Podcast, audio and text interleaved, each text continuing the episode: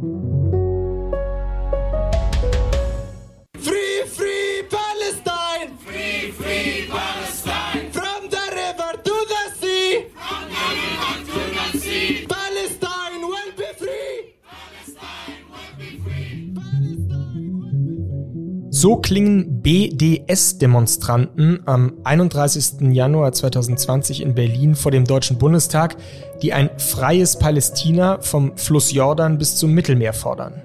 Ein Slogan, den manche als ziemlich eindeutigen Aufruf zur Auslöschung des Staates Israel verstehen. BDS.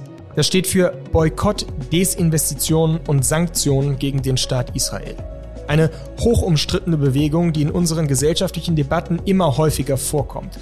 Es gibt im deutschen Kulturbereich gerade wohl keine Abkürzung, die umstrittener, provozierender, unversöhnlicher wirkt als diese. Zuletzt sind beispielsweise der designierte Chef des Berliner Haus der Kulturen der Welt oder der britische Filmemacher Ken Loach unter Druck geraten, weil sie Sympathien mit dem BDS haben sollen. Aber was verbirgt sich eigentlich genau dahinter? Wie gefährlich ist der BDS? Und wo berührt er vielleicht Punkte, die zu Recht diskutiert werden sollten? Wird der BDS-Vorwurf für die Linken gerade das, was der Nazi-Vorwurf für manchen Rechten ist? Oder hat der Antisemitismus wirklich eine neue, gefährliche Verkleidung gefunden? Darüber möchte ich im heutigen Podcast für Deutschland mit zwei Frauen sprechen, die dazu grundlegend gegensätzliche Positionen vertreten. Wir reden einerseits mit einer führenden BDS-Organisatorin und andererseits mit einer Schriftstellerin, die im woken moral-linken Milieu gerade eine bedrohliche neue Judenfeindlichkeit zutage treten sieht. Mein Name ist Simon Strauß. Heute ist Mittwoch, der 18. August und ich bin sehr gespannt auf die nächste Dreiviertelstunde.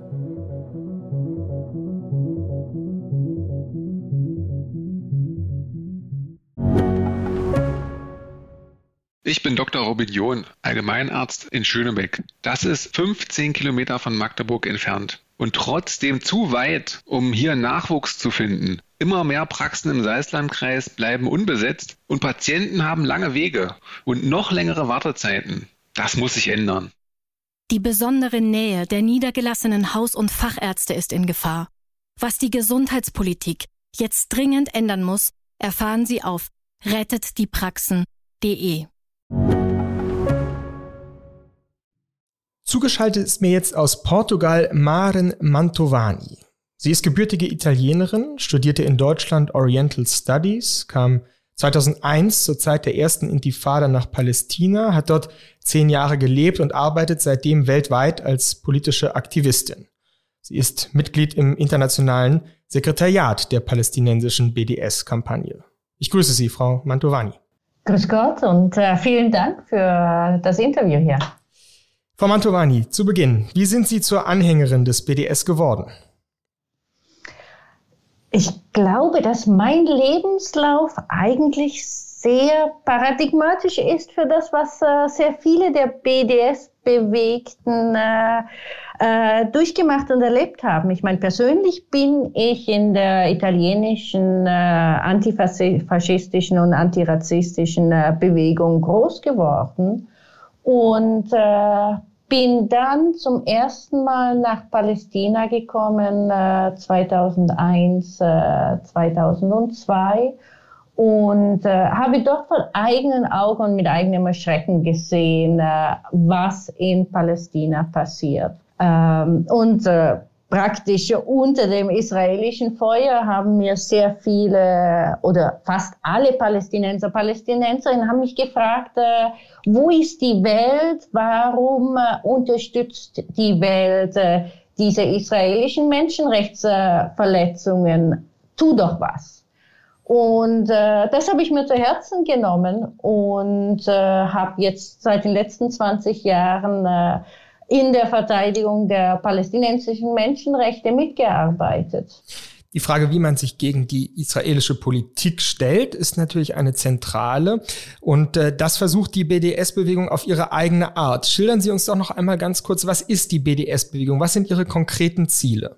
Die BDS-Bewegung, also ganz einfach, um mal da, diese Abkürzung äh, zu erklären, das, das steht für Boykott, Investitionsentzug oder auf Englisch äh, Divestment. Das bedeutet, dass man äh, Institutionen und Unternehmen dazu auffordert, nicht in Firmen oder Banken, die sich äh, an israelische äh, Menschenrechtsverletzungen mitschuldig machen, zu investieren.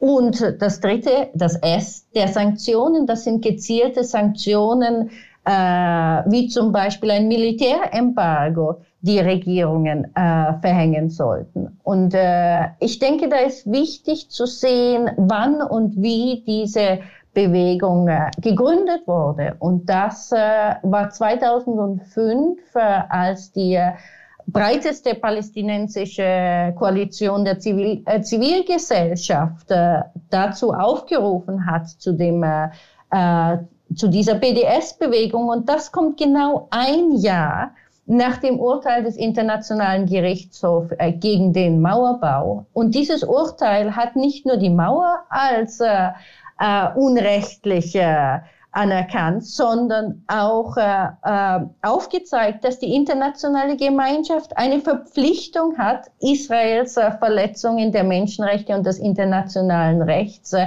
nicht anzuerkennen, ihnen nicht zu helfen und stattdessen sicherzustellen, dass diese äh, ähm, Verletzungen aufhören.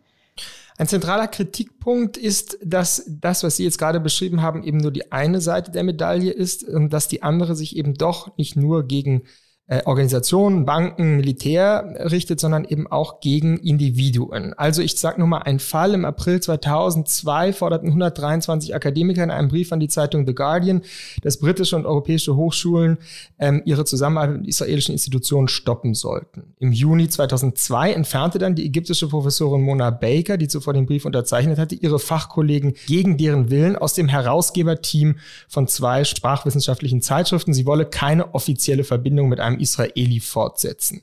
Ist also die Kritik, dass BDS nicht zwischen Regierung und Zivilgesellschaft unterscheidet, nicht doch berechtigt?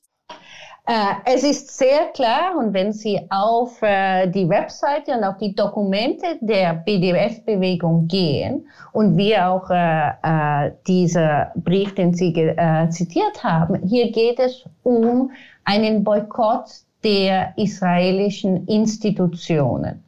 Und das ist der große Unterschied auch zwischen dem Boykott zur Zeit Südafrikas und dem Boykott der Palästinenser und Palästinenserinnen, die sehr klar unterscheiden. Und es geht hier nicht um Individuen in, und auch nicht um ihre Meinung. Es geht um äh, die Institutionen und es geht äh, im Zweifelsfall um Individuen, die Institutionen repräsentieren. Äh, es geht hier auch nicht, und das ist auch sehr wichtig, um Identität, sondern um Mittäterschaft oder Täterschaft. Eine Universität ist natürlich eine Universität, also eine Institution und ein äh, Professor, eine Professorin aus dieser Institution sozusagen wird ja deswegen dann gebrandmarkt, sage ich jetzt mal, weil er dieser Institution angehört, nicht wahr? Nein, wenn er sie repräsentiert. Und die israelischen äh, äh, Universitäten wie viele andere Institutionen in Israel sind natürlich mitschuldig, wenn sie zusammenarbeiten, und das tun sie mit dem israelischen Militärs und der israelischen Regierung, um das israelische System der Unterdrückung äh, instand zu halten und instand zu setzen. Und dieses äh, System der Unterdrückung, das äh, in äh, dem Westjordanland, in Gaza, in den besetzten Gebieten und auch gegenüber der äh, Palästinenser und Palästinenserinnen, äh, die eine israelische Staatsbürgerschaft haben, äh, sich ausdrückt und die auch äh, dieses Jahr nicht nur von Human Rights Watch, sondern auch von der führenden israelischen äh, Menschenrechtsbewegung B'Tselem als äh, ein System der Apartheid anerkannt wurde, wo eben äh, diese Institutionen und auch die akademischen Institutionen eine, eine Rolle spielen. Ich würde Sie einfach nur mal ganz konkret bitten zu sagen, das Existenzrecht Israel, ja oder nein? Die Frage der BDS-Bewegung, und deswegen antworte ich Ihnen da nicht drauf, weil die Frage der BDS-Bewegung ist nicht die Frage, ob man eine äh, Ein-Staaten- oder Zwei-Staaten-Lösung hat, das ist eine Frage, die in Verhandlungen rausgefunden werden muss, wo viele Leute verschiedener Meinung sind. Die Frage der BDS-Bewegung ist, dass was auch immer herauskommt, muss die internationalen Rechte und die palästinensischen Rechte und die Rech Menschenrechte aller, die dort leben, äh, respektieren und anerkennen. Und auf palästinensischer Seite, palästinensischer Seite sind das drei Rechte. Das erste ist die Beendigung äh, der Besatzung und des Mauerbaus und der Siedlungen. Das zweite sind die, äh, das Recht auf Rückkehr der palästinensischen Flüchtlinge und wir müssen uns äh, äh, auch da vor Augen halten, dass mehr als die Hälfte des palästinensischen Volkes äh, ähm, seit der Gründung Israels von ihren Häusern, Dörfern und Ländern vertrieben wurde. Na, ich wollte nur hier kurz einhaken und fragen, ob das von Ihnen geforderte Rückkehrrecht aller palästinensischen Flüchtlinge und deren Nachkommen nicht auf das faktische Ende des Staates Israel hinausliefe. Nein, nicht unbedingt. Und ich finde, es ist sehr wichtig, und da rede ich wieder, äh, und da kann ich auch direkt äh, eine Israel, wieder eine israelische Organisation zitieren, sofort, die sich der Erinnerung und der Ver äh, Vergangenheitsbewältigung in Israel äh, begibt, äh, widmet. Und äh, die ganz klar sagt, das Entscheidende hier ist, dass man weder die Flüchtlinge noch das Recht auf Rückkehr der Flüchtlinge, das ein Recht ist, das von den Vereinten Nationen unterschrieben ist und verteidigt wird, äh, negieren kann. Rückkehr kann bedeuten, dass alle endlich in äh, Gerechtigkeit leben können. Die deutsche Bundestagsresolution bezeichnet den BDS ja als antisemitisch. Das weist ihre Bewegung immer wieder von sich. Aber gibt es andere Kritikpunkte an der BDS-Bewegung eigentlich, die Sie nachvollziehen können?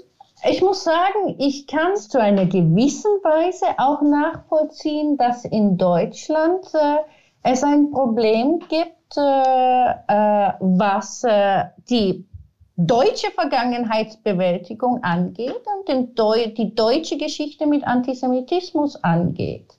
Und ich denke, es ist sehr wichtig, äh, dass man das tut. Und die BDS-Bewegung ist eine der äh, globalen Bewegungen, die den Antisemitismus äh, verurteilt.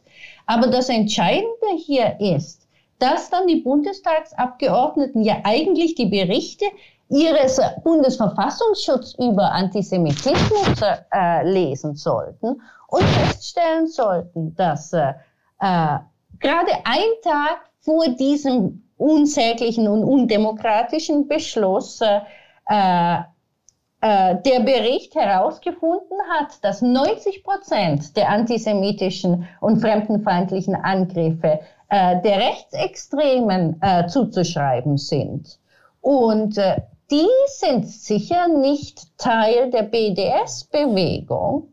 Wenn man, wenn man auf den deutschen Straßen allerdings die Demonstrationen nach den letzten äh, Attacken ähm, äh, oder Kriegsausbrüchen im Gazastreifen und Israel sieht, dann äh, sind das natürlich nicht AfD-Anhänger in erster Linie, sondern es sind arabischstämmige Menschen, die da werden Sie mir nicht widersprechen können, antisemitische Parolen schon auch ausrufen.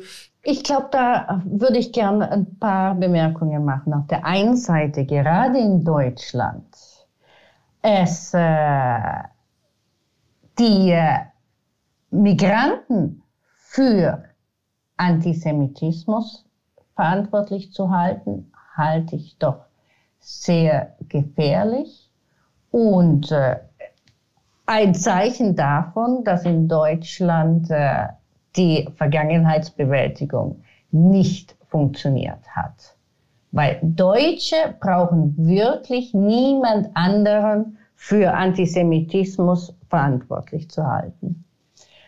die zweite Geschichte, denke ich, die wichtig ist, ist äh, die Boykottbewegung BDS hat nichts mit Judentum zu tun, genauso wenig wie andere antirassistische und antikoloniale BDS-Bewegungen vorher. Und die Idee, dass Kritik an Israel und seiner Politik, einem Staat, der Menschenrechte verletzt, mit einer Position gegenüber Juden gleichgesetzt wird, ist ja an sich schon antisemitisch.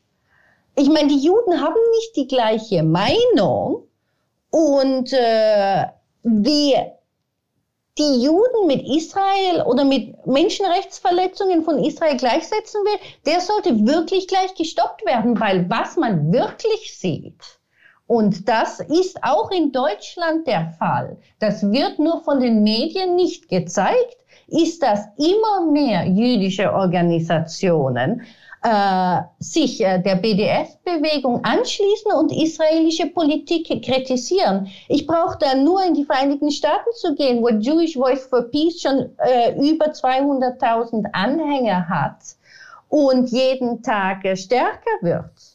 Äh, ich denke, das Entscheidende hier ist eine Kritik an Israel wie an jedem anderen Staat möglich zu machen, um sich auf das konzentrieren zu können, was wichtig ist.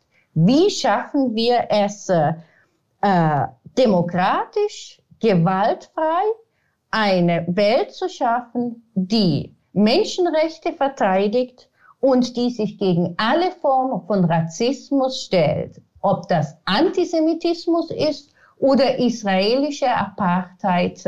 Rassismus sollte im äh, 21. Jahrhundert nicht mehr möglich sein. Und da müssen wir zusammen aufstehen dagegen. Und ich denke, da sollten wir alle einverstanden sein. Sie sagen immer mehr jüdische Organisationen bekennen sich zum BDS. Ich sage immer mehr Juden fliehen auch zum Teil nach Israel, sehen das als einen Schutzraum. Ich spreche jetzt gleich mit einer jungen jüdischen Schriftstellerin, die auch eine ganz eigene Haltung zum BDS hat. Aber ich danke Ihnen jetzt erstmal sehr für Ihre Auskünfte, für Ihre Haltung Haltung, für Ihre Meinung und äh, verabschiede mich und danke Ihnen für das Gespräch. Der BDS ist eine gewaltfreie Bewegung, die sich für die Rechte der vom Apartheidstaat Israel geknechteten Palästinenser einsetzt. So in etwa hat das gerade die politische Aktivistin, die erklärte BDS-Organisatorin gesagt. Wie wirken solche Worte auf eine junge Schriftstellerin aus Deutschland, die zwischen Tel Aviv und Berlin hin und her pendelt und vor kurzem in der Zeit einen wirklich beeindruckenden Aufsatz über den Verlust ihrer politischen Heimat geschrieben hat? Denn, Zitat, die gegenwärtigen Social Justice Bewegungen, die sich selbst als links definieren und fest daran glauben, progressiv zu sein, repräsentieren eigentlich das Gegenteil von freiheitlichem Denken und Handeln. Sie sind in Teilen autoritär und ideologisch. Herzlich willkommen im FAZ-Podcast für Deutschland, Nona Funk. Guten Tag. Für wie gefährlich halten Sie denn den BDS? Ich selbst fühle mich jetzt vom BDS nicht bedroht. Ich finde ihn vor allem unangenehm. Äh, gefährlich wird er dann, wenn er natürlich, wie man es im Moment merkt, sehr gut mit so neuen, woken und linken Ideologien funktioniert. Das heißt, er setzt sich ja, so sagt er zumindest, für die Menschenrechte und die Freiheit der Palästinenser ein, sieht sich selbst als eine Art Widerstandsbewegung und ähm, gegen ein, äh, eine Widerstandsbewegung, ähm, das einem unterdrückten Volk helfen soll. Und das sind natürlich so Begrifflichkeiten, die im Moment extrem gut funktionieren. Widerstand funktioniert gut, Unterdrückung funktioniert gut, also der Kampf gegen die Unterdrückung. Und da schließt sich sozusagen der BDS rein theoretisch und auch mit den Zielen, die er hat, sehr gut ein in, in all die Bewegungen, die im Moment extrem en vogue sind, ähm, vor allem ja auch unter jungen Leuten und die sich bei, die sich selbst engagieren ähm, im Antirassismus und so weiter. Also das ist sozusagen, da gibt es einen sehr funz gut funktionierenden Schulterschluss und der kann natürlich langfristig dann auch gefährlich werden. Warum ist das so, dass das bei jungen Leuten, Sie haben es gerade gesagt, gerade so besonders gut zieht, diese anti-israelische Haltung, die dann ja eben doch schnell auch ins Antisemitische abgleiten kann? Ich glaube, es funktioniert deshalb so gut, weil eben Israel als Unterdrücker gesehen wird. Also es gibt eben in, in, diesen, in diesen Bewegungen die Vorstellung, dass es Unterdrücker und Unterdrückte gibt und, ähm, und dass diese Unterdrückten sich sozusagen von den Unterdrückern unbedingt befreien müssen. So. Und, und diese, dieses dichotome Weltbild kann man wunderbar sozusagen jetzt auf Israel anwenden, besonders von denjenigen natürlich, die Israel überhaupt nicht kennen. Ähm, diese Vorstellung, Israel sei jetzt sozusagen ein unterdrückender Staat ähm, und die Palästinenser seien das unterdrückte Volk, das ist etwas, ähm, wofür man sich dann sozusagen äh, engagieren kann und wofür man brennen kann. Aber diese, diese sehr, dieses sehr einfache Erklärungsmodell funktioniert dann natürlich nicht mehr, wenn man sich mit der israelischen Gesellschaft wirklich auseinandersetzt und wie die aufgebaut ist. Aber das, das passt einfach wahnsinnig gut. Sie sind ja selber häufig in Israel. Ähm, haben Sie denn ein gewisses Verständnis dafür, dass es vielen Menschen äh, seltsam vorkommt, dass man diesen Staat Israel nicht genauso hart und kritisch ähm, angehen kann oder kritisieren kann, wie man andere Länder vielleicht angehen würde? Ist das so? Also ich habe das Gefühl, dass Israel ähm, ständig kritisiert wird und hart angegangen wird. Also wir haben das ja jetzt gerade auch bei der Olympiade erlebt, dass dann ähm, bestimmte äh, Kämpfer ähm, und, und Sportler nicht gegen Israel antreten wollten. Bei China passiert sowas dann nicht. Also es gibt ähm, ja genug Gesellschaftssysteme, es gibt Staaten in dieser Welt, die ähm, die hochproblematisch sind und die viel weniger ja viel weniger sozusagen Degradierung und Kritik erfahren, wie es Israel erfährt. Wenn wir es einmal auf Deutschland beziehen, dann ist natürlich ähm, der Vorwurf schon so, dass es eine gewisse Blindheit gibt. Ähm, auch diese Resolution, diese Anti-BDS-Resolution 2019 wird ja scharf kritisiert auch, weil man sagt, dadurch antwortet man auf Boykott wiederum auch nur mit Boykott von bestimmten Leuten? Sehen Sie da auch eine gewisse Problematik ähm, oder würden Sie äh, sozusagen auch als jemand, der zwischen Tel Aviv und Berlin hin und her pendelt, sagen, ich fühle mich eigentlich dadurch gesichert und geschützt durch so eine Art von Politik?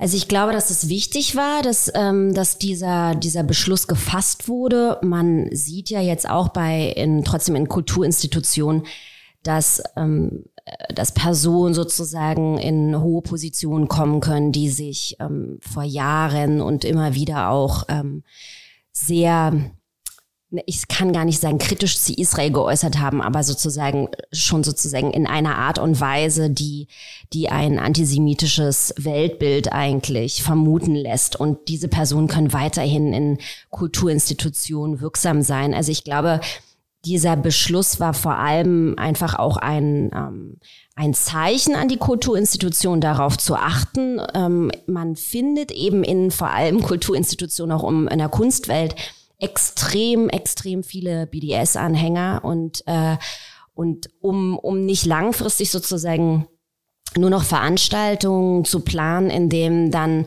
sehr eindeutig ein negatives Israel-Bild vermittelt wird, glaube ich, war es wichtig zu sagen, so hier, so geht das eigentlich nicht und das wollen wir nicht, da müsst ihr drauf achten.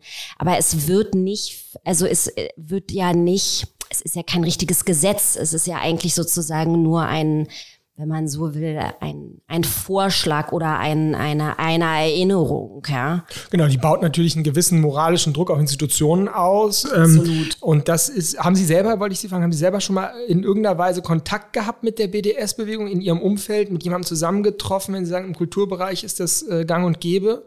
Also ich im, also in der Literatur geht es noch.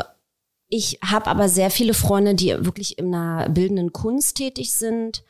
Und, ähm, und da ist das, äh, da ist das ganz extrem. Es ex, ex, also es ist wirklich ganz extrem, um, wie der, der, der wirklich die bildenden Künste weltweit sich extrem stark sozusagen pro-palästinensisch gebärden. Das Argument auch von Frau Mantovani ähm, gegen die antisemitische Zuschreibung äh, beim BDS war, dass ähm, 90 Prozent aller antisemitischen Straftaten in Deutschland belegbar von rechts, also von Rechtsextremen ausgeht. Also erstmal bin ich mir wirklich nicht sicher, ob diese Statistiken so stimmen, ähm, muss ich sagen. Äh, also das, würde ich jetzt, da würde ich wirklich gerne nochmal reingehen und wirklich gucken, ob das, ob jetzt 90 Prozent äh, aller antisemitischen Straftaten von rechts kommen. Wir haben ja auch in den letzten Jahren große Schwierigkeiten überhaupt gehabt, antisemitische Taten so ähm, juristisch dingfest zu machen. Also was ist Antisemitismus? Ne? Also mir ist zum Beispiel vor Jahren mal auf einer Veranstaltung, da hing ein Bild von mir, da ist ein Hitlerbart über meine Oberlippe gemalt worden. So, ich bin juristisch dagegen vorgegangen, aber es war eine Grauzone. Hätte man mir zum Beispiel ein Hakenkreuz auf die Stirn gemalt, dann wäre es, dann wäre das juristisch, ähm, ähm, hätte ich das sozusagen wirklich vor Gericht bringen können. So aber nicht. Also es gibt da Graubereiche und es ist ein Problem. Da muss sowieso sozusagen auf rechtlicher Ebene zukünftig was getan werden. Das ist die eine Sache. Die andere Sache ist, dass ähm, ich in dem Text insbesondere das linke Milieu angesprochen habe weil ich natürlich mich ähm, aufgrund meines Alters, meiner, äh, meiner eigenen Arbeit ähm, als Schriftstellerin in einem und auch selbst sozusagen politisch immer eher in einem progressiv linken Milieu selbst verortet habe und in den letzten Jahren festgestellt habe, dass ich dort als Jüdin nicht mehr ähm, nicht, nicht, nicht mehr sicher bin. Und zwar natürlich jetzt nicht körperlich nicht sicher, ja, sondern nicht sicher in, in, in dem Sinne, dass ich sozusagen dort konfrontiert werde mit anti-israelischen Ressentiments, die dann aber auch ganz tief, wenn man dann fragt und so, dann gehen die wirklich ganz tief eben dann auch in antisemitisch an und dann wiederum in antijudaistische Vorurteile. Also da gibt es wirklich eine, eine Kontinuität, die von den Personen, die selbst sich als antizionistisch oder israelkritisch bezeichnen, oftmals gar nicht gesehen werden. Das hat natürlich auch mit fehlender Bildung zu tun, ja. Also was gibt es sozusagen, was war der Antijudaismus?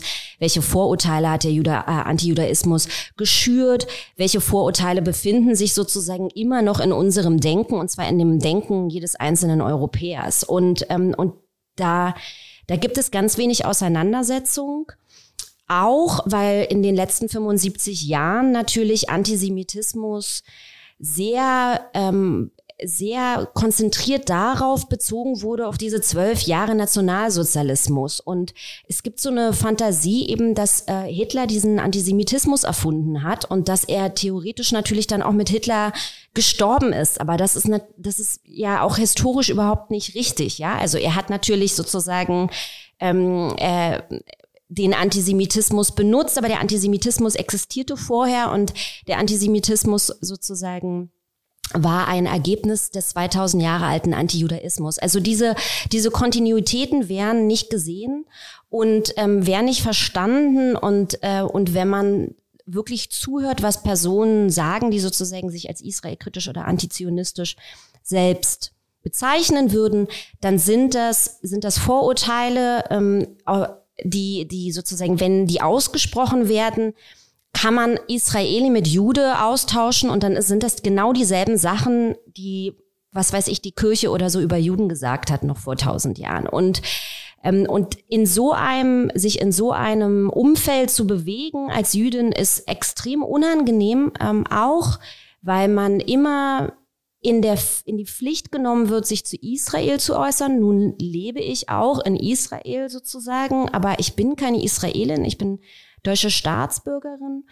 Und, ähm, und, und es macht auch, also es macht auch, es macht auch Angst, übrigens Freundschaften zu verlieren. Also ich habe das jetzt ganz stark wieder gespürt im Mai während des letzten Konflikts, dass Personen, die mir eigentlich nahestehen, jetzt nicht die aller, allerengsten Freunde, aber doch e-, enge Bekannte, dann zum Beispiel ähm, total schräge Infografiken und so geteilt haben. Und dieses, dieser Moment plötzlich, dass man Menschen ver verliert aufgrund dieses Konfliktes, der ist, ähm, der ist sehr speziell und der macht auch traurig. Vielen Dank für das Gespräch, Männer. Dankeschön.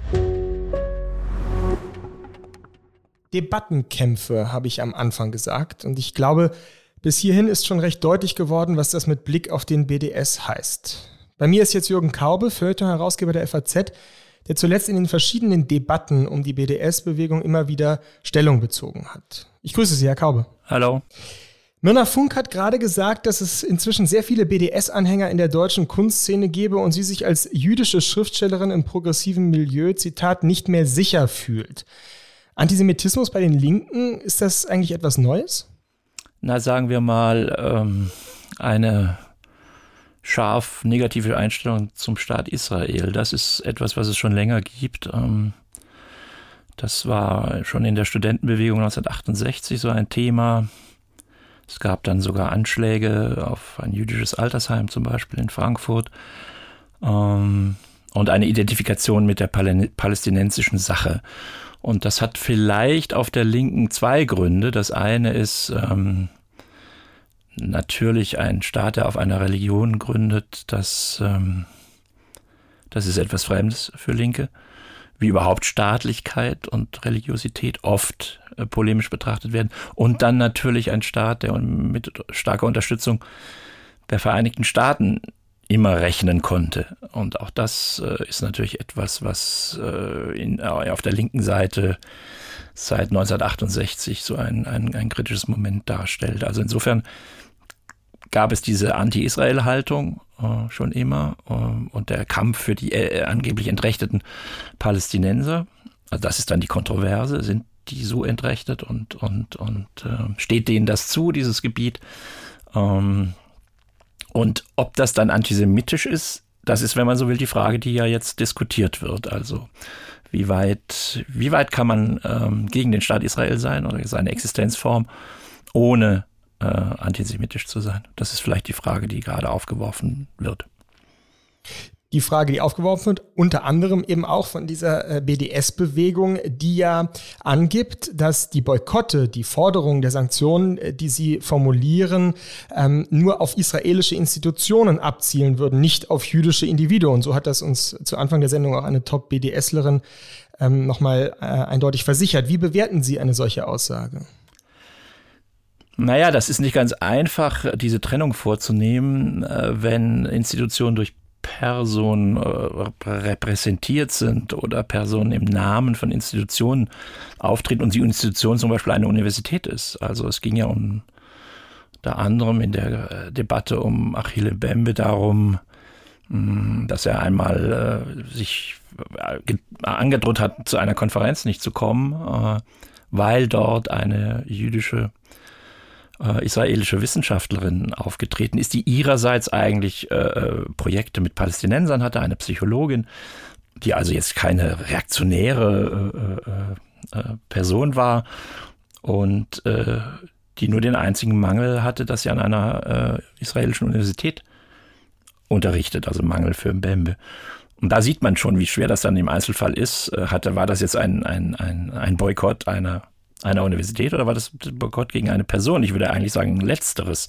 Und so ähnlich ist es dann, wenn irgendwelche Popbands äh, nicht eingeladen werden sollen oder ähm, ähm, auch auch äh, äh, gegen gegen israelische Kaufleute, gegen Firmen, gegen Leute, die da irgendwelche Waren herstellen, boykottiert wird, boykottiert man dann die Institution des israelischen Staats, der ja nicht diese Waren herstellt, oder sind es nicht am Ende dann doch äh, Individuen oder Personen, ähm, die diesem Boykott äh, unter, unterworfen werden? Also ich finde, dass ähm, Protest gegen Institutionen ähm, ist als Boykott gar nicht so einfach. Ähm, der Boykott richtet sich meistens eigentlich doch auf äh, Personen oder Personengruppen. Genau, das, äh, dem entgegnet dann die BDS-Organisatoren, dass sie natürlich Personen trifft, wenn sie aber die äh, Institutionen, die mit Israel zusammenarbeiten, repräsentieren. Also als Repräsentanten würden sie nicht als Identitätsträger attackiert. Und das war ja ungefähr auch die Argumentation von Mbembe, der kamerunische Politikwissenschaftler, um den eine heftige Debatte entbrannte. Sie haben da selber ähm, stark Stellung bezogen. Wie würden Sie eigentlich jetzt im Rückblick, sagen wir mal, die Produktivität dieser Debatte um Mbembe beurteilen? naja, die Debatte war ein bisschen versehrt durch ständige Falschdarstellungen der Debatte. Also es bis zuletzt wurde behauptet, äh, er sei von den Ruhefestspielen ausgeladen worden. Er selbst hat das auch behauptet. Nichts davon ist wahr. Die fanden einfach nur nicht statt wegen Corona. Und der Antisemitismusbeauftragte der Bundesregierung gab zu bedenken, ob das ein, ob das sinnvoll sei, so jemanden ähm, ähm, zum Auftakt einer solchen, eines solchen Festivals sprechen zu lassen. Also mehr Leid ist nicht produziert worden. Ähm, und insofern ist es immer schwer, wenn in solchen Debatten herauskommt, dass eigentlich alles erlaubt ist, dass man alles sagen darf, äh, ob sie nun stimmt oder nicht, dann ist die Debatte oft nicht sehr produktiv. Ähm, aber sagen wir mal so, ähm, die, dass die Frage aufgeworfen wurde, wie, ähm, wie verhält man sich eigentlich historisch als Historiker oder als Philosoph ähm, zu der Existenz der besetzten Gebiete und, ähm, und, und welches Engagement ist eigentlich moralisch vertretbar, wenn man zusammen auftritt mit, ja, sagen wir mal, Leuten, die sich vorstellen können, dass der Staat Israel verschwindet. Ähm, das finde ich ist eigentlich eine Sinn, ein sinnvoller Streit. Der wurde ja auch schon vor Bembe geführt. Ähm, das ist ein Streit, in dem es eigentlich ein bisschen um die Selbst, ja, um die Selbstklärung äh, äh, politischer Positionen in Bezug auf den Nahen Osten geht. Und, ähm, und es ist natürlich ein Streit, der in Deutschland eigene Formen annimmt, weil ähm, die Existenz Israels ähm, ist nicht irgendeine staatliche Existenz für dieses Land. Ähm, und äh, das ist etwas, was ja, was postkolonial dann oft so ein bisschen angegriffen wird, die Sonderstellung Israels. Und es gäbe doch auch noch anderes Leid auf der Welt, das ist sicherlich wahr. Äh, aber ähm, der, die Bundesrepublik ist auf so, ähm, ja, wie soll ich sagen, so besondere Weise mit, ähm, mit dem Staat Israel und ähm, der Schutzfunktion dieses Staates für Juden verbunden, dass meiner Ansicht nach es gar nicht anders geht, als dass wir in diesen Diskussionen sehr, sehr präzise argumentieren müssen und sehr, ähm, sehr zurückhaltend, was, äh, was Lehrmeisterei äh, gegenüber dem Staat Israel angeht. Vielen Dank, Herr Kaube, für Ihre Einschätzung. Gerne.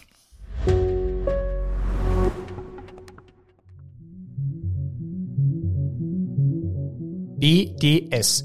Diese Buchstabenfolge wird uns wahrscheinlich noch lange verfolgen. Denn der Israel-Palästina-Konflikt kennt kein klares Schwarz oder Weiß. Dass die israelische Politik seit Jahren hart an der Grenze des Völkerrechts agiert und den Palästinensern großes Leid zufügt, ist nicht zu leugnen. Wie man dagegen vorgehen soll, bleibt allerdings nicht nur eine Frage der strategischen, sondern eben auch der moralischen Haltung. In einem Land wie Deutschland, in dem noch vor weniger als 90 Jahren Schilder mit Boykottaufrufen in den jüdischen Schaufenstern hingen, überrascht das offenbar große BDS-Verständnis linksliberaler und postkolonialer Kulturschaffender. So einleuchtend manche Forderung dieser Bewegung klingen mag, ihr Schweigen zur Frage des Existenzrechts Israel macht sie im Grunde unmöglich.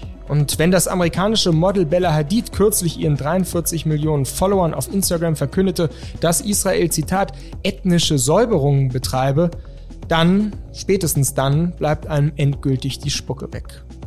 Wer sich in Deutschland zum BDS bekennt, der muss sich erklären. Er muss sich erklären dürfen, ja, aber eben auch die Kritik all jener aushalten, die den Staat Israel nicht einfach so preisgeben wollen. So in etwa lautet mein persönliches Resümee dieser Folge des Podcasts für Deutschland. Es bleibt mir sehr für Ihr Interesse zu danken und mich schon auf das nächste Mal zu freuen. Bis dahin, viel guten Streit.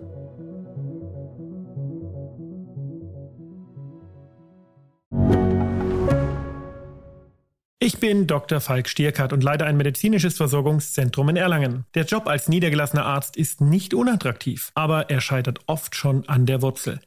Wenn unser Studiensystem nicht darauf ausgelegt ist, genug Ärzte in guter Qualität auszubilden, wie soll die medizinische Versorgung in Mittelfranken dann gedeckt sein? Die besondere Nähe der niedergelassenen Haus- und Fachärzte ist in Gefahr. Was die Gesundheitspolitik jetzt dringend ändern muss, erfahren Sie auf rettetdiepraxen.de.